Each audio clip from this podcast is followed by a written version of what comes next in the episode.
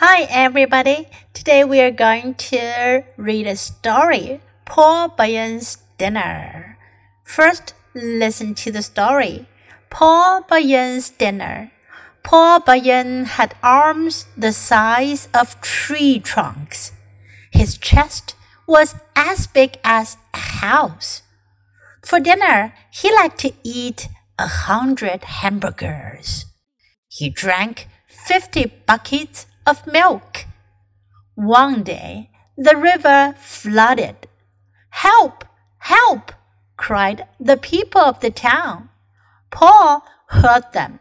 He picked up the whole town and moved it to the top of a mountain. The people were happy. They wanted to cook Paul dinner to thank him. They cooked and cooked. They put twenty tables together on the grass. They covered the tables with food. When Paul walked up, the tables were so heavy with food that they broke. That's okay, Paul said. He sat on the ground and picked up a hamburger. We'll just have a big picnic on the grass.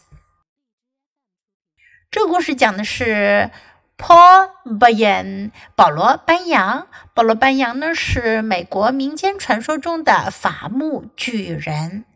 保罗班扬的晚餐，Paul Bunyan had arms the size of tree trunks。保罗班扬他的手臂呢有 the size 尺寸 of tree trunks 树干，他的手臂呢有树干的尺寸一样大。his chest was as big as a house. Chest 胸部、胸膛，他的胸膛呢像一座房子一样大。As big as 像什么一样大？For dinner, he liked to eat a hundred hamburgers. 晚餐的时候呢，他喜欢吃一百个 hamburger 汉堡包。He drank fifty buckets of milk. 我们喝牛奶都用的是 glass a glass of milk。Two glasses of milk。可是保罗·班扬他用的是 bucket 桶水桶，他喝五十桶牛奶。One day the river flooded. Flood 河水泛滥了，河水灌满了。Help! Help! cried the people of the town. 镇上的人们就叫了起来。救命啊！救命啊！Paul heard them。保罗听到了人们的呼唤。He picked up the whole town and moved it to the top of a mountain。他把整座城都给举了起来，搬到了山顶上。The people were happy。人们很高兴。They wanted to cook Paul dinner to thank him。他们想要给保罗做晚餐来感谢他。They cooked and cooked。 他们做呀做。They put twenty tables together on the grass. 他们在草地上放了二十张桌子放在一起。They covered the tables with food. Cover 盖覆盖，他们把桌子上都放满了食物。When Paul walked up, the tables were so heavy with food that they broke.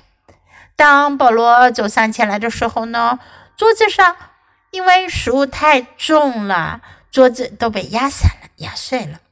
That's okay, Paul said. 保罗说：“没关系。” He sat on the ground and picked up a hamburger. 他就坐在地上，拿起了一个汉堡包。We'll just have a big picnic on the grass. 我们就在草地上野餐吧。Okay, now let's read the story together. Paul Bunyan's dinner. Paul Bunyan had arms the size of tree trunks. His chest was as big as a house. For dinner, he liked to eat a hundred hamburgers. He drank fifty buckets of milk. One day, the river flooded. Help! Help! cried the people of the town. Paul heard them. He picked up the whole town and moved it to the top of a mountain. The people were happy. They wanted to cook Paul dinner to thank him. They cooked and cooked. They put 20 tables together on the grass. They covered the tables with food. When Paul walked up, the tables were so heavy with food that they broke. That's okay, Paul said. He sat on the ground and picked up a hamburger. We'll just have a big picnic on the grass. Do you like today's story? 你们喜欢今天的故事吗？如果喜欢的话，别忘了给 Jess 老师点赞哟。你可以在 U 英语公众号找到今天的故事的英文和中文译文。Thanks for listening. Until next time. Goodbye.